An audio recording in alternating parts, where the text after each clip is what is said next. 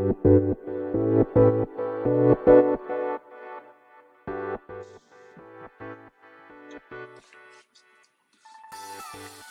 い。始まりました。本を読んでは、独り言ラジオ。私、変な髪型をしたポンコツ薬剤師こと、町田和俊でございます。はい。というわけでですね、今日も読んだんだか、読んでいないんだか、積んだんだか、積んでいないんだか、といった本たちの中からですね、一冊紹介して、ゆるりと語っていきたいと思います。はい。本日紹介する本は、人の社会の起源は動物たちが知っている。リタシンの進化論。エドワード・オー・ウィルソンさんの本でございます。翻訳されたのは小林ゆかりさんですね。はい。えー、解説吉川博光さんになってる。あ、知らなかったっすね。はあ、解説俺ちゃんと読んだっけかな。えー、あ、知らなかったっすね。もう一回読もうな。読もうかな。はい。ということでですね、えー、こちらの本を今回はお届けしたいと思いますが、え、こちらの本、NHK 出版さんから、えー、いつだ ?2020 年7月30日第1釣り発行となっております。はい。では、えー、この本を手に取ったきっかけ、えー、そして、えー、帯や目次の文言からこの本を紹介して、最後、独り言といきたいと思います。はい。では、まずきっかけですけれども、こちらですね。えー、まあ、まずどこで買ったかっていうとですね、まあ、釜石にはですね、まあ、イオンタウン釜石っていうものがあるんですね。えー、まあ、東日本大震災の、まあ、復興の、まあ、シンボルとまではないのかもしれないですけど、まあ、復興の過程でですね、まあ、イオンタウンができたんですけどもね、そのイオンタウンの中に、まあ、沢屋書店だったと思いますが、え盛岡にある沢屋書店の、なんだ、支店が入っているんですね。はい。そこの沢屋書店さんで買った本ですね。で、いつ買ったかっていうとですね、確かですが、もう2年前ぐらいじゃないかな。2年前、3年前かな。まあ、きっかけっていうのはですね、まあ、この本を買いたくて買ったわけじゃないんですけど、えー、まあ私が当時、ちょうどこの本を買い、買ったぐらいから、まあ、 Voicy のですね、まあ、荒木博之のブックカフェという番組を聞き始めたんですね。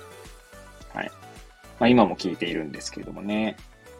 で、そのブックカフェを聞き始めた時に、そのブックカフェの荒木マスターがですね、まあ、本屋さんで本買おうよみたいなことを言ってたんですね。確か言い始めたんだか、まあ私は少なくともそこで初めて聞いたんですけども、で、まあ、その時はですね、確かまあ今行きつけにしている桑畑書店さんはですね、仮設店舗だったと思いますね。違うかな仮設店舗。まあ仮設店舗にはですね、実は桑畑書店さんの仮設店舗行ったことはなかったので、まあ今新しくですね、できたところにしか行ったことないんですけれども、むしろそれか震災前ですね、津波で流される前の桑畑書店さんには行ったことはあります。で、まあ、その、そうですね、多分、多分これ出たばっかだったんだろうな、多分な。その沢井書店さんの本棚というかですね、まあ、本を眺めていて、確か、その生物学というんでしょうかね。確か私その時、サピエンス全史を図書館で借りて読んだばかりだったのかな？で、サピエンス全史とかあるかなとか買ってみようかなとかぐらいな感じで、まあ、そこら辺の本棚っていうんですかね。その分野の本棚を、まあ、物色するっていうか、立ち読みしたりとかしながら、何買おうかなと思ってた時に、この本を見つけたと。で、まあ特に予備知識なしでですね、まあこのリタ神の進化論ですか、リタですね。っていうところからまあちょっと買ってみたみたいな感じですね。はい。まあそんな感じです。で、一応全部一度読みましたかね。読んだんですけども、すでに忘れてますけども、はい。そんな本でございます。というか、そんなきっかけで、まあ、手に取った本でございます。はい。では、帯や目次の文言から本書を紹介させていただこうかなと思うんですが、帯はなかったですね。確か買った時から帯なかったと思いますけども。はい。では、まあ、目次の方ですね。目次の文言を紹介していきたいと思います。こちらですけれども、一応、その参考文献というところが190ページから始まっていますが、翻訳者の後書きが終わるのは177ページ、えー、そして日本語版の解説が終わるのが171ページですかね。はい。まあ、そんな感じです。ございます。はい。で、まあそんな、まあ、約100、まあ200ページ弱の本が、一応7章ですかね、で構成されているんですかね。はい。まあ、プロローグから始まりますけど、プロローグの後からですね。では、えー、各章のタイトルですかね。を紹介していきたいと思います。1、人類のルーツを探る。2、6段階の進化。3、進化をめぐるジレンマと謎。4、社会はいかに進化するのか。5、新社会性へと至る最終段階。6、利他主義と分業を生み出すもの。7、人の社会性の起源。はい。そんな感じの、まあ、目次の各章のタイトルですね。はい。いやー、そうっすね。これ、まあ、先ほど言ったように全部一応一読はしたんですけれども、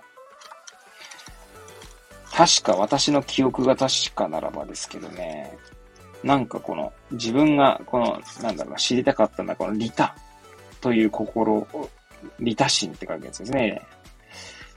がどのようにですね、人間にこう備わっていったのかみたいなことを知りたかったんだと思うんですが、あんまり読んでもですね、なんかこう、すっきりしなかったなと。それは多分私のこう、予備知識が少なかったりとか、あるいはその時、今よりもあんま本を読んでなかった時期だったので、あんまり読書慣れしなかったのもあるかもしれないですね。もう一回読んだらまた違う印象になるんじゃないかなと思って、ちょっと手に取ってみた感じでございます。はい。ということで最後、独り言でございますけれども。いやー、そうっすね。この進化についてはですね、まあ、実は私、確か今年の初めにですね、ちょ自分の中で課題図書、というか課題本、今年の初めだったか、去年の初めだったか、ちょっともうそれ、それすら定かじゃなくなってるんですけど、進化に関する本を3冊ですね、読もうと思って購入したはいいんですが、積んであるという状況ですね。えー、確か進化思考という本と、リーダーシップ進化論という本と、あとは公文社古典新訳文庫で、えー、購入したダーウィンの進化論ですね。はい。で、こちらの本もね、リタシンの進化論っていうサブタイトルだったんですね。改めてこう本棚が手に取ってみてですね、あ、これ進化論の本だったんだみたいな感じですけどもね。なんかもう一回読んでみて面白そうだな、改めて。まあいろいろ私も、こう、いろんな本、いろんな本つってもそんなね、そんな読書家ってほどじゃないですけど、まあ、こう、手に取っては積んで、手に取っては積んでしてきたりしたので、もしかしたら今読むとですね、また違った形でこの本を解釈できる可能性はあるかもしれないですね。どうですか皆さん。皆さんは再読というか、再び読んだりとかっていうことはしますでしょうか？結構ですね、本ってこう、なんですかね、一度読んでも、まあそもそも一度読んでどうですか皆さんこう、全部頭に入りますか？私の場合はもうほぼ入んないようなもんなので、まあそんな中ですね、まあこう、二度目読んだ時には、全然違うこう、なんて言うんだろうな。自分の中に入り方っていうんですかね、情,、まあ、情報というか、まあ、本の浸透の仕方が全然違うんですよね。っていう体験はしたことがあります。どうでしょうか？皆さんはそんな体験したことありますか？まあおそらくそれはですね、まあその、例えばじゃあある本を読んで、1年後もう一回同じ本を読む、読んだ場合に、その1年間の、まあ、経験だったりとか、まあ、あるいは知識だったりとか、まあ、そういったものが変わってきますので、まあ、その蓄積によってですね、まあ、同じ本も別の見方ができたりとか、あるいは別の解釈をしながら読むということが、まあ、できるようになるんじゃないかなと、まあ、個人的には思いますけれども、はい。なのでまあ、今回ですね、取り上げたこの人の社会の起源は動物たちが知っているという本もですね、ちょっともう一回読んでみると面白そうだなと思いますね。あとはこう、カバーの絵がですね、全部鳥なんですね。これなんで鳥なんだろうな。でも、と改めて。いや、この本ですね、この、リタシンみたいなところで、ああ、これあれかな、ムクドリのことなのかな。今4の社会はいかに進化するのかというところですね。ムクドリが群れを作る様々なメリットと書いてあるんですね。だから、ムクドリ。でもこれムクドリか？これ ちなみに他に出てくるですね、えー、動物たちですね。この本に出てくる動物としては、まあ、アリとかハチ、えー、狼、ヒアリ、えー、あとは、クモですかね。あと、チンパンジーですかね。まあ、あとは人というところでございますけれども、まあ、そうすると別になんでこの鳥なんだろうなと改めて思うわけですね。ムクドリかなこれちょっともう、ちょっとなんかムクドリかどうかを調べてみたくなりましたがね。はい。まあ、そんな感じでですね。まあ、まあ、この今回の本の内容というよりは、えー、一度読んだ本もですね、また別の、えー、時間をたっ時間が経ってからですね、まあ、読み直すと、あと新たな発見をすることはあるんじゃないかということを語らせていただきましたけどもね。はい。ということでですね、まあ、今回は 人の社会の起源は動物たちが知っているという、まあ、本を、まあ、お届けさせていただきました。ちなみにこの本は本体価格1400円プラス税でございます。はい。